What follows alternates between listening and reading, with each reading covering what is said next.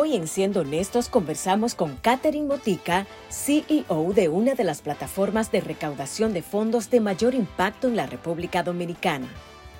Querer tener una solución contra la pobreza no solo es de presidentes, y ella, con un gran corazón y deseos de ayudar al más necesitado, es capaz de cambiar historias deprimentes por grandes sonrisas en aquellas personas vulnerables.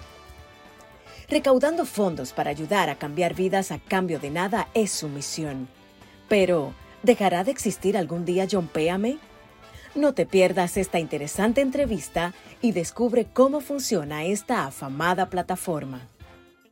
Amigos, buenas noches. Esto es Siendo Honestos. Qué bueno que nos acompañan cada domingo, así lo estrenamos todos los domingos a las 10 de la noche, tanto en CDN Canal 37 como en nuestro canal de YouTube, al que le invitamos además a que se suscriban. Vamos a ayudar a crecer esta comunidad. Coméntenos qué les parece el programa, a quién quieren ver en este espacio, si quieren que nos vayamos a algún sitio. Vanessa Padilla, nuestra productora, quiere ir a Margarita en estos días. Tenemos un compromiso con Franco Rubartelli, lo van a ver. Lo vieron ustedes en la presentación, Catherine Motica. Querida Tocaya, ¿cómo estás tú? Un placer. Qué gusto tenerte con nosotros en Siendo Honestos. Gracias. ¿Cómo te va? ¿Cómo han estado estos días? Intenso, pero bien. Tú sabes, siempre lleno de trabajo estamos nosotros. Catherine, eh, ustedes empezaron esta plataforma hace ocho años, en el 2015. 15, sí. O sea, realmente eh, inició en el 2014, pero ya como plataforma de ayuda social en octubre del 2015. Yo, eh, esta pregunta te la han hecho muchas veces y, y quizás separar la imagen de Catherine Mótica de John me sea eh, complejo. Eh, a mí me gusta hablar de, los proyectos, pero me gusta hablar también de las personas detrás de los proyectos, que son los que realmente hacen que eso se movilice y camine. Eh, ¿Por qué surge John Péame? Eh, refrescale a toda la gente que no conozca el proyecto, de qué se trata y de dónde surgió ese germen, esa semilla. Sí, mira, John Péame, como nosotros decimos, es como un serrucho en línea para causas de pobreza y emergencia en toda la República Dominicana. Eh, la idea de John Pame surgió un evento de emprendimiento llamado Startup Weekend, en donde ahí se creó como una plataforma que era la idea inicial, era una plataforma para donaciones en general, para fundaciones, etc. Lo que pasó fue que un año después empezaron a hallarnos causas y nos enfocamos por esa, por esa vía. Actualmente nosotros trabajamos con todo tipo de causas, desde ayuda bueno, en, explosiones, en huracanes, hasta construcción de casas, de baños, eh, sistema de electricidad, ayuda a ancianitos, medicamentos, cirugía, en fin, un poco de todo. Un poco de todo, pero inicialmente no, no tenía esa connotación, era para hacer otro tipo de donaciones. Sí, o sea, ayudar como que directamente a las fundaciones o a, otros emprendimientos. ¿Y, por qué cambió? Bueno, porque pasamos un año trabajando en eso, no nos llegaban como que fundaciones querían escribirse, nos, empezó, nos llegó una causa de un señor que había sido atropellado y estaba en muy, en muy malas condiciones, un viejito de 97 años, y como que publicamos la causa, la gente se sumó, armamos un grupo de voluntariado, fuimos para allá y después nos siguieron llegando causas y así como que una cosa lleva a la otra y, seguimos por ese lado. Cuando el proyecto se escribe cada día, tiene múltiples dificultades, porque normalmente la gente dice, bueno, voy a plantearme esta idea, estos son los pasos que yo quiero seguir, pero lo que yo tengo entendido, Catherine, es que John Péame todos los días tiene un nuevo desafío, un nuevo reto, y no necesariamente hay tiempo suficiente para que aquel monstruo en el que ya se ha convertido John Peame, en el buen sentido de la palabra, se ajuste a cada nueva eh, realidad, a cada nuevo desafío. Sí. A veces es un poco difícil porque lo que sucede es que como si los casos fueran los mismos cada vez, pero hemos lidiado con enfermedades muy difíciles, que a veces el tratamiento hay que buscarlo fuera o, es nuevo. Eh, las, a veces las casitas no, no, son, por ejemplo, como yo siempre relajo, de que no son de que en Piantini, ¿tú entiendes? Son en lugares super, sumamente remotos. No sé si yo creo que he tenido la oportunidad tal vez de ir alguna vez. O sea, sitios donde no hay señal, donde para llegar es un tema, o sea, por eso te digo que siempre aparece un nuevo reto. Es como la vida. La vida nos lleva ahí, será. ¿Y, la vida te llevó ahí por qué, Catherine? Porque yo sé que tú ganaste una beca para estudiar eh, ciencias materiales eh, en la Universidad de Suecia. no, no sé ni cómo se pronuncia esa ciudad. Sí, John Shopping, John Shopping. Exacto. Eh, ¿Y por qué entonces de, ser seleccionada para estudiar ciencias materiales, también tener la posibilidad de hacer colaboraciones con la NASA, tú estudiaste ingeniería industrial, pues decides que este es el camino que, que vas a tomar? Bueno, honestamente, yo soy ingeniero industrial en Intec, ¿verdad? Hay, que especificarlo porque no habría... ¿verdad?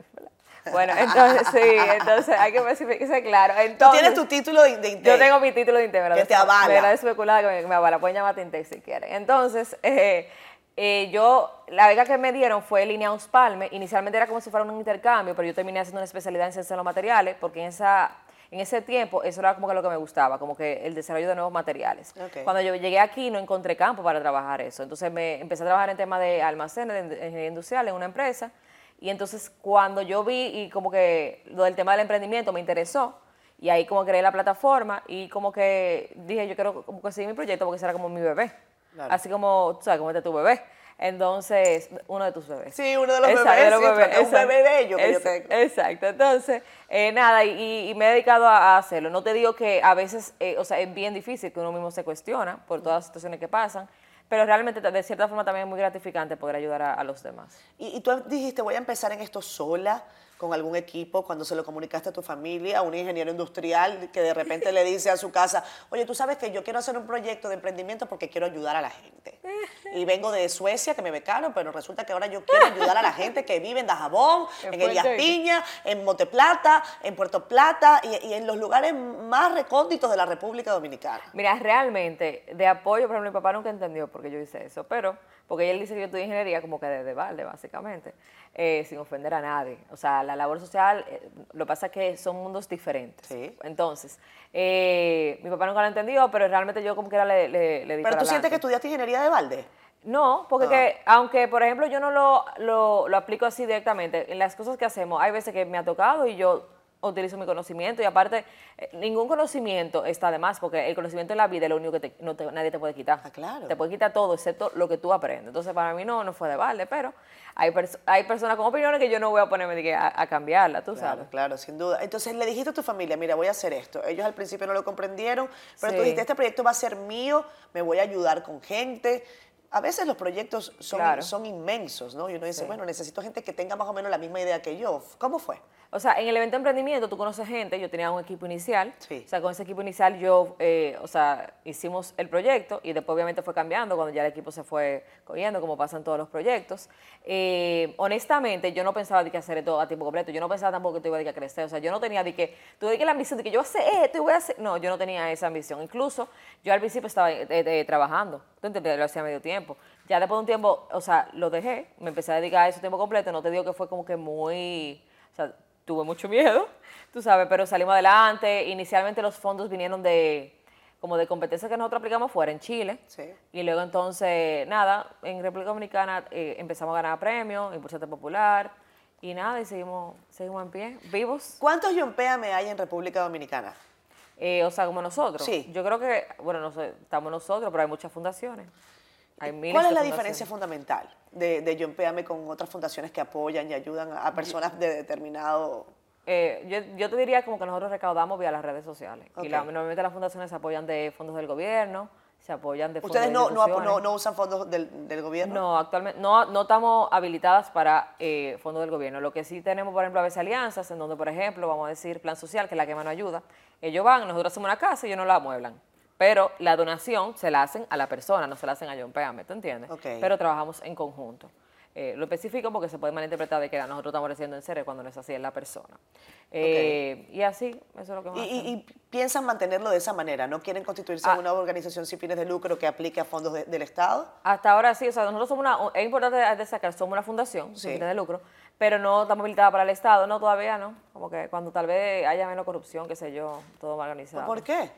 Porque sí. Pero hay muchas fundaciones que transparentan sus, sus, recursos. Sí, pero no es tanto, no es tanto por eso. ¿Por qué? ¿Qué, piensas sobre eso? No, yo sí pienso como que es un tema más como de libertades, tú sabes, de que no, no debérsele como a nadie. Entonces, es mejor debérsela al pueblo, que son quienes nos aportan y, como hacer todo por la línea por ellos realmente. Ok. Eh, Catherine, en, en, ese primer año quizás de trabajo, eh, yo quiero que tú me digas quizás eh, esos casos que te, que te marcaron para el inicio y tal vez lecciones aprendidas en el camino, porque parte del emprendimiento tiene eso, ¿no? Claro. Eh, fallar, me dijo José Joaquín Puello la semana pasada acá, el doctor José Joaquín Puello, que es una persona extraordinaria, e invito a todos los que no hayan visto el programa que, a que vayan y lo vean, aquí está el enlace. José Joaquín Puello decía, hay más eh, valor y hay más mérito en la derrota. La derrota te enseña muchísimo, cosas que a veces la victoria no te da. Claro. No, mira, realmente uno aprende, pero el, tema de las derrotas, o sea, lo complicado de las derrotas es que tú puedes ver eso como cuando ya te pasó la derrota, no como cuando tú estás durante la derrota, porque como que no se siente. siendo honesta, tú sabes, Sí, ya que siendo en el- ¿verdad? honesta, Exacto. honesta. Entonces, eh, yo te diría, mira, algo que yo aprendí mucho en el primer año fue como el tema de la construcción de casas. Eh, sin saber, nosotros construíamos inicialmente casas de madera, ah, luego empezamos a hacer casas de blog y, hemos hecho ya proyectos más grandes, hasta, apartamentos y de todo. Pero en el primer año, yo me recuerdo que el primer proyecto que nosotros nos dio el apoyo fue Cemex. Y eh, esas casitas de blog, ah, o sea, yo me recuerdo, yo me iba en Guagua a un campo de San Pedro de Macorís, a hablar con la misma gente de la comunidad, que hiciéramos esa casa, nos quedaron de lo mejor, pero créeme que pasó de todo. Yo junté a gente, de esa gente en, esa, en eso mismo, tú sabes, eh, comunidad, barrio, armar su propia casita. O sea, uno aprende de todo realmente, de verdad uno aprende de todo. Yo, yo aprend- eh, he aprendido mucho, no lo puedo negar. Eh, hubo un, un- un traspié, pienso yo, inicial en el 2000, bueno, no fue, ya Bueno, yo no fue- tenían exacto. seis años. Sí, ya teníamos En el años. 2021. Que pensamos que nunca nos iba a pasar nada, pues ya tenemos seis años. Exacto. ¿Por qué después de seis años? Y, y re- ayúdanos a comprender eh, qué fue lo que el Ministerio Público consideró en aquel momento, los llamó, ustedes se reunieron con la fiscal Ol- Olga Diná, y, y cómo, qué, qué ocurrió después, porque ustedes siguen operando, siguen... ¿Qué ha pasado? Lo primero me gusta mucho ese tema, pero bien, estamos en el programa siendo honestos. Eh, claro, eh, no entendí mucho. Nosotros sí habíamos tenido cercanía, no de esa forma, tú sabes. eh, cuando nosotros, por ejemplo, tratamos nuestro primer caso, que fue cuando, o sea, uno, uno de nuestros primeros casos, en el porque hay diferentes tipos de casos. Nuestro primer caso, cuando tratamos a un niño de la calle que no tenía, eh, no conocíamos los tutores, porque Sí. normalmente los casos de niño, niña y adolescente, nosotros sí es con autorización de los padres. Ok. Entonces ahí tuvo un primer, un primer acercamiento, pero como que quedó ahí realmente. Incluso era en otro gobierno, fue en el gobierno de- del PLD. Sí. Entonces, eh, en el 2021 yo entiendo que fue por el tema de la niña también, que fue un primer tipo de caso, en el sentido de que nosotros nunca habíamos tratado una persona que había sido eh, abusada eh, siendo menor de edad y que había quedado embarazada. Entonces, cuando eh, subimos esa causa, eso generó mucho revuelo y entonces por eso fue que nos llamaron y pasó todo lo que pasó. Eh, yo la pasé súper mal, no te lo voy a negar. No, de esa experiencia yo no siento que aprendí mucho, ¿no? Pero claro, porque dime tú, ¿qué experiencia tuvo aprender de la fiscalía? ¿Tú entiendes? Como que, que Claro. quede claro. Nadie quiere que lo llamen para Nadie quiere que lo llame, ¿tú entiendes? Entonces, eh, no, pero sí, qué sé yo, tal vez a defenderme, a ser menos ilusa, a, a entender que en la vida hay reglas, aunque tal vez uno no la conozca y piense que no está haciendo algo malo, tal vez sí. Porque en ese momento que sí yo aprendí, que por ejemplo, si uno va a entrevistar a un menor de edad que fue abusado, ¿verdad? Eh, yo creo que actualmente no se puede, no sé, no sé cómo algunos noticieros lo hacen, pero actualmente se supone que no se puede porque tiene que ser vía una cámara GESEL, que como con psicólogo y cosas así. Ese fue como mi aprendizaje de, de ese momento, pa- pa- de que Claro, take it back, de que no aprendí nada. Eh, y y, eh, lo que se acordó fue como que ciertas modificaciones como que para el tratamiento de niños y adolescentes, eh, borramos ese video y, y nada, y seguimos operando. ¿Y ustedes ap- aplicaron algunas recomendaciones que le Claro, dieron del claro. Ministerio Incluso, Público? incluso hicimos un- eh, yo hice un curso, o sea, te- cierto término no lo utilizamos, cierta causa no la hacemos después de eso. Ok. Eh, eh, tapamos ciertas cosas de- de- del tema de los niños, cambiamos nombre, o sea que sí. Fíjate que hay una particularidad de, de John Péame, y es que eh, yo podría... Esto, ojo, yo valoro muchísimo el trabajo que ustedes hacen y me parece un trabajo extraordinario. Y, y un trabajo que no hace todo el mundo, porque casi nadie está dispuesto a decir, ustedes saben qué, mi título me lo, lo, lo engaveto y lo que yo tengo hace tantos años lo, lo, lo, agato y voy a ayudar a los demás. Pero John Péame no debería existir. No, yo sé, yo estoy clara de eso. Créeme que a veces yo también quisiera eso. ¿Verdad? Sí, de verdad. No debería existir. Y no debería existir porque si no existiesen esas carencias Exacto, no. y si fuesen debidamente atendidas, John Péame no tendría Claro razón que de sí, ser. yo hiciera otra cosa, créeme que estoy de, to- mira, mil por ciento de acuerdo contigo para que tú sepas. Lo es que no es fácil, tú crees que relajando, no es fácil. Yo, yo a- abogo a eso, que no exista. Mira, incluso uno de mis sueños más loco es que por un día en la vida no pase nada, que nadie le falte nada, que no pase ningún accidente, que todo sea feliz en República Dominicana. Y es por la creencia que yo tengo de que si un día nosotros logramos que todo el mundo esté bien, podemos lograr otro día, otro día, otro día. Y ya al final todo el mundo va a estar bien indefinidamente de tiempo. Pero es un poco utópico. ¿eh? sí, yo sé, pero te digo, pero, pero... está bien, es lo que quieren. Es lo que queremos, pero realmente tú tienes toda la razón y mil por ciento de acuerdo, no deberíamos de existir. En serio, deberían de existir sistemas que se ocupen de lo que nosotros hacemos. Vamos a irnos a pausa comercial porque eso sí tiene que existir, si no este programa tampoco funciona. Ya venimos con más.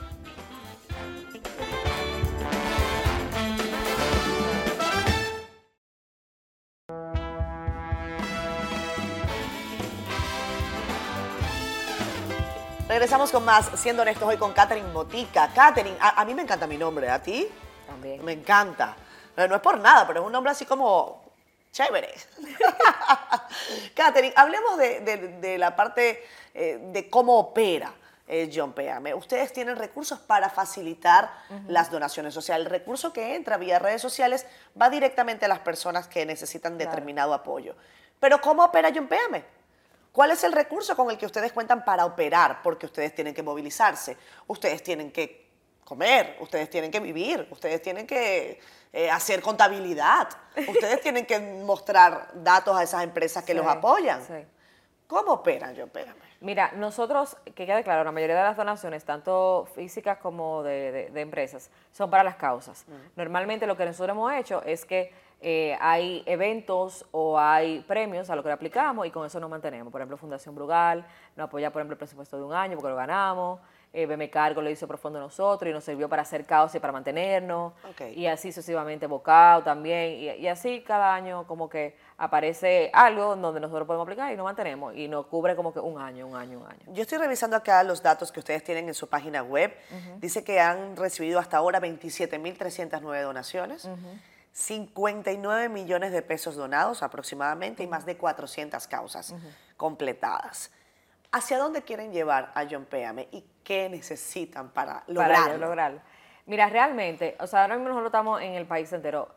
Yo antes tenía como el sueño de, de ir a otros países, tú sabes, pero ya es como que muy utópico tal vez. Pero para nosotros crecer, por ejemplo, el equipo que tenemos y poder ayudar más casos. porque ahora ¿Cuántas mismo- personas son ustedes? Ahora mismo somos seis. Seis personas. Somos seis personas. Entonces ayudamos aproximadamente 10 casos, que quiero aclarar que mucha gente se molesta porque no tomamos los casos, pero realmente es que no tenemos la capacidad. A nosotros nos llegan cientos de solicitudes casi diario. No tenemos la capacidad imposible, o sea, literal. o sea, de- ustedes cubren menos del 10% de las causas Exactamente, que, que, nosotros recibimos. Entonces la gente dice ni que no pasa, la que sí o qué, pero que no es tan fácil, porque lo primero que son informaciones personales y lo segundo es que nosotros trabajamos con un cierto tipo de calidad. O sea, yo no, por lo menos ahora, ¿verdad? Porque al inicio obviamente no era así, pero ahora O sea, el criterio, hablemos Exacto. de eso. decir, cuando nosotros tomamos un caso que, por ejemplo, le damos prioridad a lo que tienen más tiempo o a lo que son eh, enfermedades catastróficas, o si, por ejemplo, viene una explosión o viene como que al- algo así de emergencia, nosotros le damos prioridad. Pero la, la prioridad con lo que hacemos, como lo trabajamos, lo trabajamos bien. O sea, no es de que va, va salir del paso, sino como que le hace una vivienda bien, tú sabes, tratamos de buscar el tratamiento que necesita, como para dejarlo bien, porque lo de John Péame no es de que te va a agarrar la mano toda la vida, sino una bola, pero una bola, una bola bien dada, tú ves.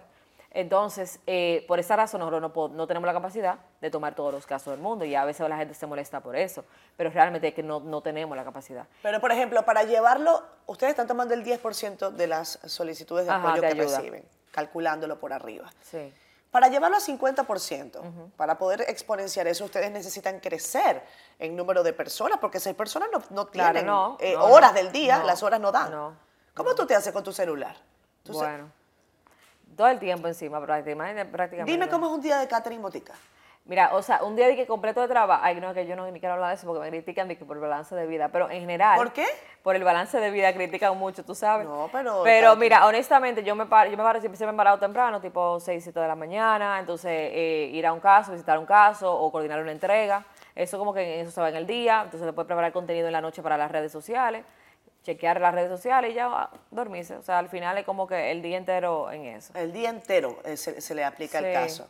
Y porque tú tienes que ir también cambiando de caso durante el día. Por ejemplo, mira, hoy fulana necesita un medicamento o otra cosa, estamos trabajando en la casa de eso, pasó un problema. ¿Cuántas personas deberían tener en John? Nosotros. ¿Lo han calculado? eh, claro, por lo menos como, qué sé yo, 15 personas o 12 personas, porque que, por ejemplo, ahora mismo, varias personas, o sea, por ejemplo, las seis, nosotros trabajamos varios casos a la misma vez, ¿tú entiendes? Y, y cansón, es cansón, porque hay veces que si tocó sábado, tocó domingo, tocó día de fiesta, tocó 24, tocó 25, que no ha pasado muchas veces, hay que hacerlo porque no- nadie más lo va a hacer, ¿tú entiendes? Si a mí me empiezan a llamar porque hay un maratón de donación a las 9 de la noche, cualquier día yo tengo, que- yo tengo que coger toda la llamada, ¿tú entiendes? ¿Cómo se hace John Péame en campaña electoral? Porque en campaña electoral a lo mejor algunos políticos dirán, yo quiero mandarle una plata a John Péame, quiero acompañarla, oye, yo con eso me voy a casar con la gloria.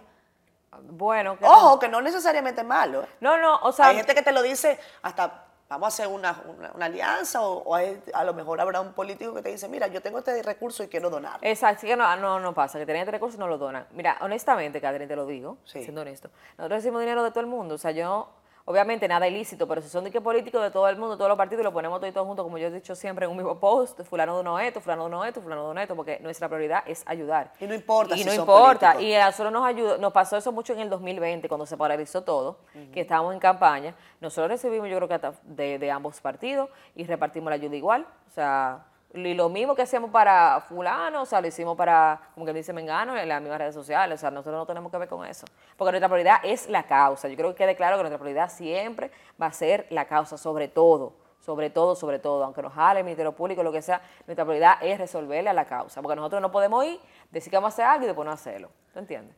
Quizás hacer un balance o alguna, algún diagnóstico sea complejo eh, de- con esta pregunta que te voy a hacer. ¿En dónde hay más solidaridad?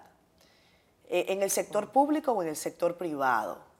Al menos lo que ustedes han recibido. O sea, en, en la respuesta a las emergencias, en las respuestas a las atenciones eh, mayores. ¿En dónde tú sientes que tú tienes que tocar menos puertas? Honestamente, con el pueblo, yo diría que es eh, de forma privada, porque es que, por ejemplo, nos pasa, por ejemplo, con el tema de los públicos, que muchas veces toma tiempo, Sí. hay una logística detrás, una burocracia. A, veces A lo te- mejor no es voluntad, es que es burocrático. Exacto, tiene, y también muchas veces lo quieren hacer yo mismo, tú sabes. Entonces, eh, que a veces no queda muy bien. Entonces, porque nosotros vamos a los sitios literal, o sea, nosotros si tenemos que tirarnos casa por casa, vamos, ¿tú entiendes? Porque y es de- yo no sé por qué, pero a nosotros nos importa mucho hacerlo bien, o sea, nosotros no hacemos de que vamos a hacerlo y ya, nosotros queremos hacerlo bien, queremos que si en una emergencia la gente que de verdad reciba la ayuda, de verdad que la necesita, no di que porque soy amigo de fulano, lo que sea, entonces por esa razón uno va y uno mismo hace los sondeos y visita la casa uno mismo. Hablemos de San Cristóbal. Ah, bueno, Pasó hace poco. sí.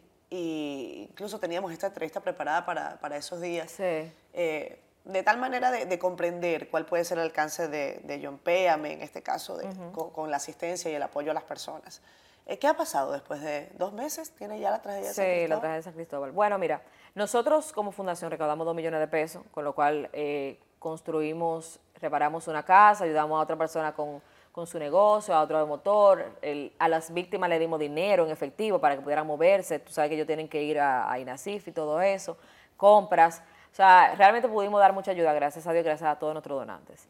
Pero algo que yo pienso y opino, en siendo Sí. honesto, Dios mío, es que eh, todos los fondos que se recibieron, que nosotros no recibimos, que solamente recibimos dos millones de pesos, se recibieron millones de fondos, estoy diciendo, ¿verdad?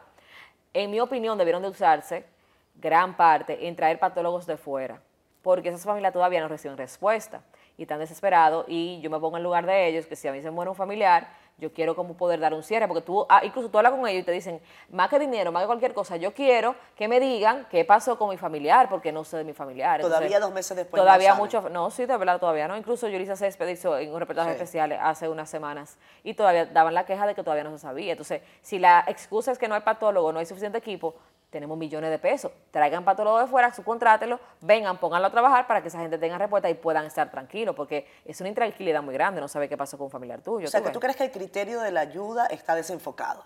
Sí, porque siento que no han empezado a a reconstruir, siento que toda la gente no tiene respuesta, ellos mismos nos llaman todavía muchas veces pidiendo una ayuda y dinero y decimos, pero es que ya nos lo gastamos en los fondos, entonces no me queda claro qué fue lo que pasó. Y no creo que yo soy la única, sino que hay muchas personas. Tal vez hay un plan macro que yo no tengo conocimiento, porque al final yo soy una simple que yo pulguita dentro de un gran mundo y tal vez hay un plan mucho más grande y yo no lo estoy viendo. Pero hasta ahora esa es la incertidumbre que hay, tú sabes. La, la desesperación de la gente eh, es difícil de manejar. Sí. eh, Catherine, y eso lo viven todos los que de una manera u otra eh, tienen que ayudar. y, y pasa con médicos cuando tienen que dar el frente en una emergencia, pasa con bomberos, pasa con infinidad de, de- personas que tienen estas posiciones públicas. En el caso de ustedes, y te lo digo desde el punto de vista hasta personal, ¿cómo tú manejas la, la desesperación de una persona que necesita ayuda y que ustedes ya se comprometieron con el caso? Claro. No, mira, muy desesperante. Yo creo que a medida que ha pasado el tiempo, por lo menos, yo puedo hablar por mí, porque mi equipo lo maneja, cada quien lo maneja de forma diferente, aunque te diga que está bien. Eh, como que en mi persona, al principio yo me desesperaba, o sea, yo lloraba con las causas normalmente, ya eso yo lo fui manejando porque me afectaba. Eh, llegué a tener hasta pesadillas. eh, literalmente una vez. Eh, después entonces era como muy ansiosa, como que quería, habían ciertos casos que me tocaban, por ejemplo, de violencia de género, de ancianito, que yo quería como que se recaudara los fondos rápido, me ponía muy ansiosa. Y ya como que lo he ido manejando, como que tú sabes, como que ya, ok, eh, al tiempo. ¿Ese trabajo lo hiciste sola o, o has recibido ayuda? No, o sea, fui como dos veces o tres al psicólogo Ajá. y ya después yo misma también leyendo, o sea, realmente. Porque puede generar mucha angustia, claro. Sí, eh, genera la- mucha, la mucha de desesperación. respuesta. Sí, porque por ejemplo, algo también nos pasaba mucho, ah, ya no tanto a medida que fuimos creciendo, pero tú sabes que mucha gente a veces se comprometía a hacer algo y no lo hacía. Entonces, la las causas no entienden que fulano se comprometió, entienden que John Péame fue y está esperando una respuesta de John Péame. ¿Tú entiendes lo que te quiero decir? O sea, te voy a dar un ejemplo. Si, por ejemplo, que no- nos pasó, por ejemplo, en el gobierno pasado, el ayuntamiento le prometió un terreno y el terreno nunca apareció. La persona se quedó esperando, esperando. La- esa persona no deja de llamarme. ¿Tú entiendes? Y, llega un momento en donde ya yo lo que, que, que nosotros hemos tenido que hacer, de los premios que recibimos, de los fondos que recibimos, que tal vez eran para cambiar equipo, lo que sea, tengo que destinar una parte a resolver ese problema para entonces ya esa persona esté tranquila porque nosotros estamos dando la cara. Entonces, ese tipo de cosas no ha pasado, no ha pasado más de lo que yo quisiera tal vez admitir. Eh, y, y nada, dando para adelante. Por eso te digo que es un trabajo bien difícil, porque que la palabra, dar palabra, cuando tú estás haciendo acciones sociales, es muy importante y nosotros no podemos quedar mal. Vamos a comerciales. Venimos enseguida con más de Catherine Motica y.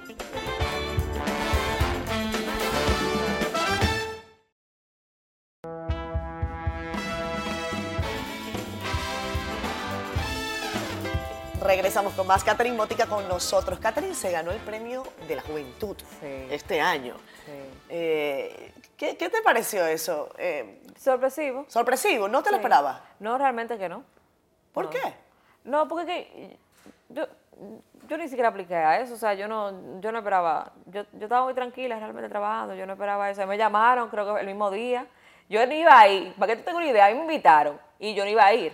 Y me dijeron, mira, tú como que tiene que venir, ¿tú entiendes? Y yo dije, bueno, me la llevé, tal vez voy a hacer algo. Pero yo no sabía que el premio, de que grande, me lo iban a dar, de que a mí, ¿tú entiendes? Entonces, porque algo que yo quiero que tú entiendas y que la gente entienda, aunque yo, veame de verdad, lo fundé yo, lo creé yo y todo eso, yo no siento que todo lo que nosotros hemos hecho es como que gracias a mí. Yo simplemente entiendo que gracias a, a mi equipo, gracias a la gente que dona, a las empresas que nos apoyan, pero yo no creo como que sea a mí. Incluso me siento bien que no sea a mí. Yo quiero que en un futuro que si yo no estoy, el proyecto siga. Tú ves, entonces por esa razón yo no siento que merecía de que un gran premio y tampoco esperaba un gran premio ni espero, tampoco para que no se sientan en la obligación de dar un premio, ¿verdad? Para que no, no, o sea, yo estoy bien tranquila realmente. Pero eso no es un poco como el síndrome del impostor. No, no, no, porque a mí me gusta mucho la paz y la tranquilidad.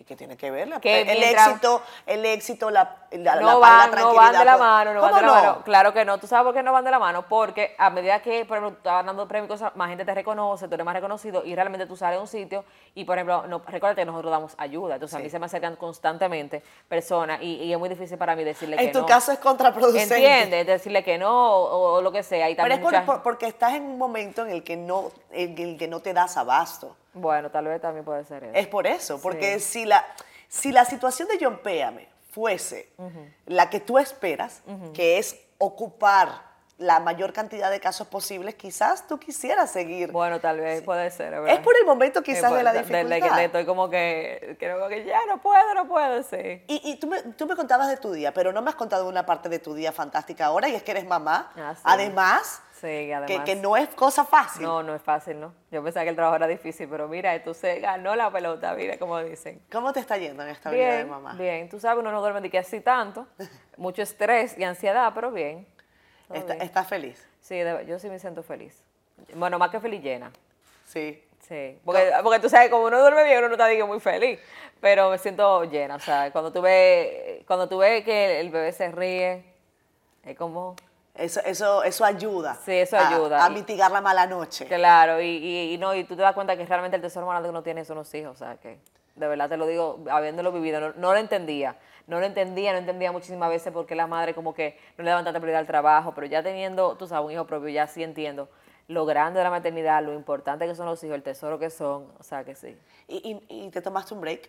claro, tuve que, no, tenía, no tenía vacaciones en siete años y tuve que tomarme un break, ¿No tenías vacaciones en siete años? sí, tuve que tomar, ¿Ni un día?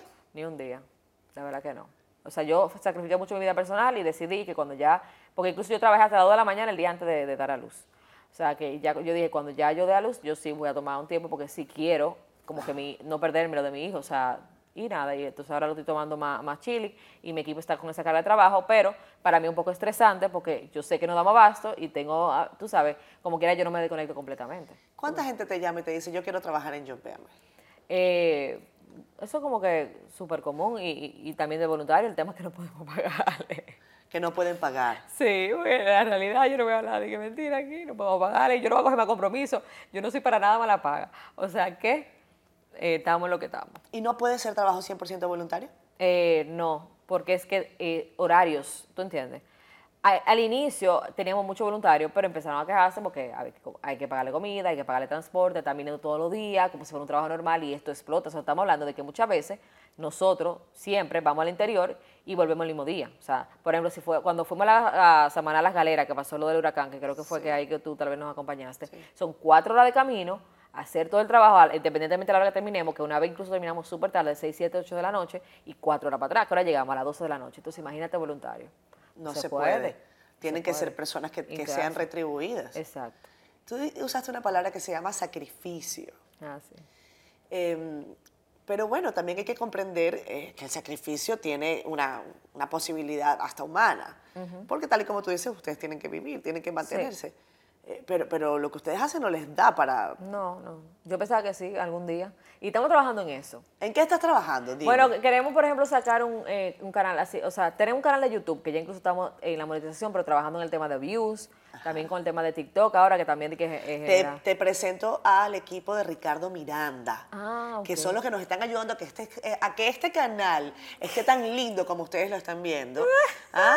Atención al equipo de Ricardo Miranda. La gente de Por John. Péame es increíble. Tienen un proyectazo que además ustedes pueden sacar adelante con esa sapiencia que ustedes cargan. Son realmente buenos, ¿eh? Ah, no, pues excelente. Ojalá nos escriban porque eso es lo que estamos buscando para monetizar por ahí ya como no tener como que esa carga, por lo menos administrativa, y ya poder dedicarnos siempre a los fondos. Porque lo que sucede era que inicialmente la idea era que sí que tuviéramos, por tú, un 10% de los recaudados. Pero cuando llegó el, en el 2020, o sea, nosotros empezamos en 2015, en el 2019 eh, nosotros no recaudábamos de que mucho. O sea, si una causa llegaba, ponte tú 40 mil, 50 mil pesos, eh, 100 mil era como que mágico. Entonces, en el 2020, cuando crecimos, yo tomé la decisión, yo, ¿sabes? Que ya no, no vamos a tomar, como estamos recaudando tanto, no vamos a tomar de, de los recaudados, sino que vamos a aplicar premios y cosas así. Y desde el, desde el 2020 no estamos tomando nada, sino que todo es directo para las causas. Entonces, eso, eh, gracias a Dios, realmente, como que ha aparecido algo cada año para mantenernos, pero no, no es fácil, porque cuando, lo- cuando va pasando el año, que creo que fue no pasó con BMK, que fue casi acabando el año, tú te vas preocupado, dices, mi esquina ya, ya está. Claro, se, se- se está acabando se la está cuota. acabando la, exacto. Eh, La alianza que tienen con, con CDN, Sí. eh, ¿cómo les ha ido con esta alianza? Súper bien, realmente. Estamos muy felices eh, porque los talentos también dan a conocer nuestros casos y la idea de John Pame es que si mucha gente más da a conocer el caso, más cercano y más se puede ayudar. Entonces se ha ido, se ha ido metido con nosotros en sitios súper recónditos, increíblemente, en verdad. Yo nunca pensé eso. Eh, no, de verdad, o sea, hubo una vez que, por ejemplo, Josué, que trabaja aquí, eh, nos acompañó, nosotros nos fuimos para, para las casas para una montaña en Montebonito, donde la muchacha bajaba una vez cada cinco años, porque era súper incómodo, y nosotros rescatamos esa familia de la montaña y la bajamos, Wow. y fue que yo tuve pesadilla, porque yo soñaba cayéndome en el bendito risco, porque subimos en burro, y luego bajándonos así deslizándonos, una historia de verdad que una locura, pero fue tan lindo porque hicimos esa casa, la gente se fue con nosotros, Marco Lorenzo, y que, que trabaja en Asua, Sí. y un súper reportero también, y de verdad que súper bien, de verdad. ¿Quién ayuda a Catherine Botica cuando ella lo necesita? Porque tú estás acostumbrada a ayudar a los Ah. demás, pero ¿quién te ayuda a ti? No, mira, eh, aparte de Dios, obviamente, eh, mi familia, mi pareja y mi tío, que viene siendo como más como mi papá realmente, porque yo no soy muy cercana a mi papá, pero mi tío, que es como mi segundo papá, él me da mucho apoyo realmente, incluso económico también, con el tema de la fundación y todo. Y tú eres de las que gritas cuando necesitas ayuda, porque hay gente que no grita. Sí, yo claro, yo, yo, he aprendido a gritar, yo he aprendido a gritar, porque ajá, ¿y qué hago? Yo, porque cuando me toca sacrificar, por ejemplo, que yo no, no tengo para mí, ¿verdad? Yo pido ayuda a mi familia, yo digo, mira, yo de este momento. Pero por eso es que quiero como ser autosostenible, ¿tú entiendes? Y yo creo en eso. Y yo creo que tal vez cuando ya nosotros logramos eh, ser autosostenible, yo tenga menos presión, tú sabes, te como, todo, coja todo como más chilling ya. Vamos a ir a la pausa comercial. Cuando regresemos, dime si esto es un trabajo que resulta grato Ok. al final de cuentas. O si a veces uno dice, Dios mío, tanto vayamos la yuca. Y todavía aún así lo que recibo es pedra.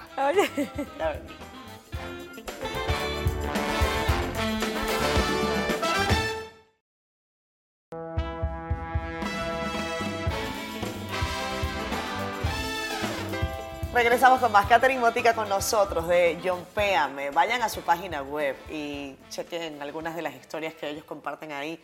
vale la pena, vale la pena ver cómo a través de la solidaridad, eh, que usted puede pensar que es poca, que usted puede pensar que eso no le va a hacer el cambio de la vida a nadie. la vida de las personas puede cambiar por un día, por un instante, por un segundo. La vida nuestra. Eh, yo te preguntaba en la parte anterior si tú sientes que esto es gratificante. Porque a fin de cuentas hay trabajos con los que uno sabe que no se va a hacer millonario, porque eso es lo que el sistema nos acostumbra a, querer. A querer. Eh, o, al menos que tú puedas decir, bueno, con este trabajo yo me voy a ganar la vida, con ese trabajo yo no voy a tener que pedirle a nadie, voy a poder sostenerme a mí y a mi familia, que es, a fin de cuentas, parte de la, del proceso. Pero también la gente busca gratificación, la gente quiere un trabajo con el que cuando se vaya a dormir se sienta eh, satisfecho, feliz, que sirvió de algo. En tu caso, ¿qué tal? Mira, realmente sí, yo te diría que 90% de las veces uno se siente súper bien. Y más que por la causa, porque tú ves como el antes y el después, y poder verlo, y, más que poder verlo, poder hacerlo realidad es algo chulo. Y más que conseguir tratamiento, llevarte gente fuera, curar gente, porque que no antes no podía. De verdad, uno dice, wow, como que eh, lo que está haciendo uno es chulo. Obviamente, si no, no parar así en seco fue allá, no, no, no exacto. Pero hay veces que toca que no, que, que sí que no. Y que no son agradecidas, pero yo creo que más, más que no son agradecidas, como por desconocimiento, tú sabes, no entienden eh, cómo funcionamos bien, a pesar de que uno se lo explica, no entienden que yo no puedo venir y darte, que yo no puedo darte, porque nosotros no somos un banco, yo no puedo darte los fondos, porque nosotros tenemos que rendirle cuenta a quien nos dona. Entonces tenemos que asegurarnos que si nosotros dijimos es para medicamento, para medicamento, no es para que tú lo gastes en, una deuda que tú tienes, ¿tú entiendes? Claro. Entonces no pasa a veces que la gente no entiende y se puede tomar como mal agradecido, pero yo he aprendido a ver que son es desconocimiento. Es desconocimiento. Esos aliados, cuando, cuando yo me toca puertas, cada día se abren más puertas más fácil. Sí, gracias a Dios, sí. Ese, yo veo que ustedes tienen a, varias empresas que los están sí, apoyando. Altis, por ejemplo, sí. Ahí, ahí están. Y esa lógica de de, las empresas, que quizás antes era un poco más complejo cuando ustedes arrancaban, porque tal y como tú dices, tienen que rendir cuentas, eh, tiene también que ver con un cambio en la mentalidad de, los empresarios, de los ejecutivos. Eh, ¿De qué nos sirve tener múltiples ganancias si, si tal vez no podemos llevar también un poco de satisfacción y beneficio a quien más lo necesita? ¿Cuál es el caso que tú más recuerdas? Eh, Catherine, son miles. son, son miles. Hablemos de, de alguno reciente que tú quieras compartir con nosotros en el que tú sientes que de verdad esto ha valido la pena.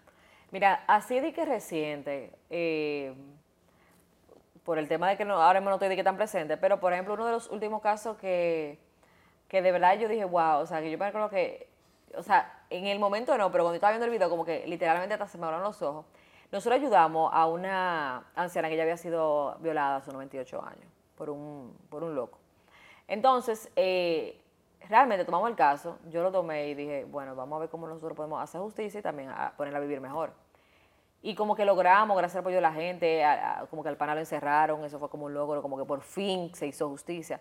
Pero cuando esa doña nosotros le hicimos la casa, que ya ella entendía que iba a estar segura, porque se le metieron, fue por una ventana y su casa era de madera, rompieron la ventana, era fácil, se entraron y le hicieron lo que le hicieron el tipo obviamente estaba endrogado, ¿no? porque eso no es normal. Yo quiero aclarar que eso no es normal. No, no, ni, no, eh, es normal, no, es normal, nunca. Pero... Claro, y cuando ella vio que le pusimos hierro, como que ella estaba segura, esa señora tenía una felicidad que, mira, yo dije, Dios mío, tú ves, esto, esto es lo que uno de verdad quiere como que lograr.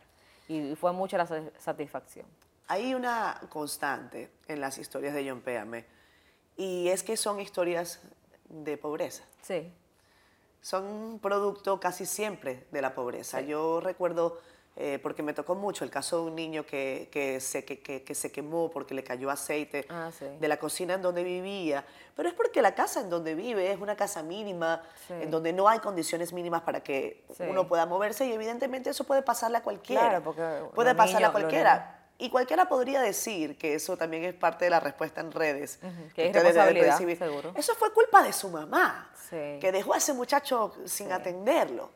Y, y yo eh, a veces yo leo mucho los comentarios como un ejercicio sociológico, eh, porque digo, quiero entender qué piensa la gente sobre esto y cuáles son las aristas.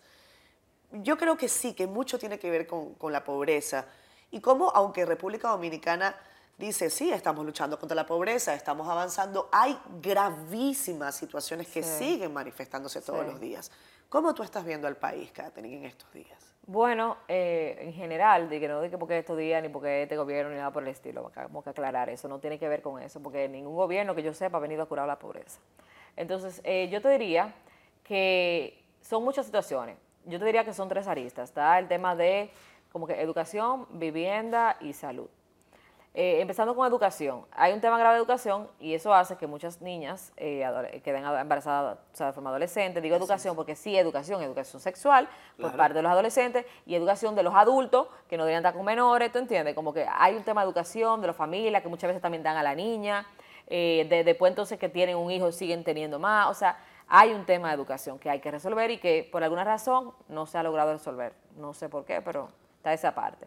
Entonces está la parte de salud, que, que los hospitales, yo creo que no tengo ni que decirte, son, están abarrotados, o sea, por más que intenten, yo creo que inauguran uno y, al poco tiempo no le dan seguimiento. Yo, yo creo que más porque los mismos directores están atados de forma política también, entonces al cambiar, cambia todo.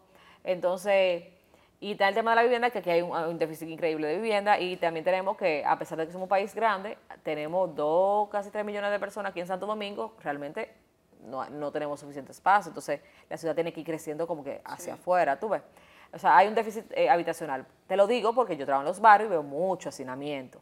¿Entiendes? Y, es más, el que no trabaja en los barrios, que se monte en el en la cosa esta que es del metro, que siempre se me olvida el nombre. El teleférico. el teleférico, que van a ver a la gente eh, en, baño, en el baño ahí mismo. ¿Entiendes? Se, ve de abajo, porque mucha gente no tiene baño, sino que tiene un hoyo.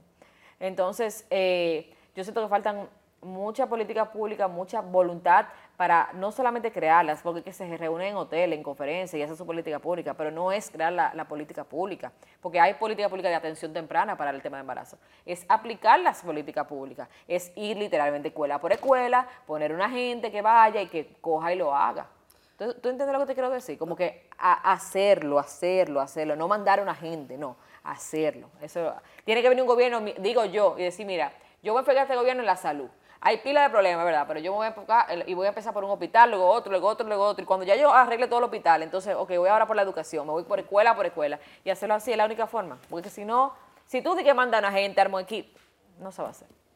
¿Tú tienes alguna esperanza de que las cosas mejoren en el corto tiempo? hay que tenerla porque si no, dime, tú mejor no se va del país, cérralo con llave y O sea que pese a, tantas, pese a tantas situaciones tú te declaras optimista. Claro, que, es que es el, país en que vivimos, entonces tenemos siempre, lamentablemente, mira, aunque tú tengas un diagnóstico de que tú te estás muriendo, hay que ser optimista. Porque no hay forma, o sea, ¿cuál es la otra opción? Morirte, entonces, o no vivir aquí, entonces hay que tener optimismo para poder vivir aquí obligatoriamente. Yo te lo digo porque nosotros como periodistas, no sé si con el tiempo, yo digo que uno jamás se acostumbra al dolor de la gente, jamás. No, yo, yo te lo eh, Uno trata de, de, ver las cosas con objetividad y de entender que nuestra función es informar a la gente, pero uno no deja de ser ser humano. Y cuando uno ve casos dramáticos, a uno, a uno le pega. Por eso es que digo que ustedes tienen que tener además un nivel alto en cuanto a... Eh, Inteligencia emocional. Inteligencia emocional, empatía. Hay unas características que tienen que, tener los, eh, las personas que ayudan directamente al otro. Totalmente de acuerdo. ¿Qué, te falta por hacer, Katherine? Tenemos que despedir el programa. Un domingo a las 10 de la noche. Estamos ya cerrando este espacio. Normalmente, ¿qué tú haces un domingo a las 10 de la noche? Yo duermo. Me encanta dormir. ¿Estás durmiendo muy bien? Bueno, no, ahora el bebé no, ya lo ahora mismo no, exacto, pero en general, en general, cuando me preguntan ¿qué te gusta hacer? Y yo, bueno, como siempre estoy muy ocupada, me encanta dormir. Me encanta llegar al momento de dormir. Claro, yo duermo tranquila. yo duermo tranquila. Gracias, Catherine. Siempre. Por ti, por tu equipo, porque sé que son múltiples los retos y que falta mucho por hacer, pero ahí están las cosas para caminar hacia ellas. Así es. No, gracias a ti por invitarme. Gracias por haber venido. Ya lo saben, el próximo domingo, siendo honestos, suscríbanse al canal. Gracias al equipo de Ricardo Miranda por hacer que esto esté cobrando esta dimensión tan chula que nos encanta. Y un beso para todos los suscriptores. Bye bye.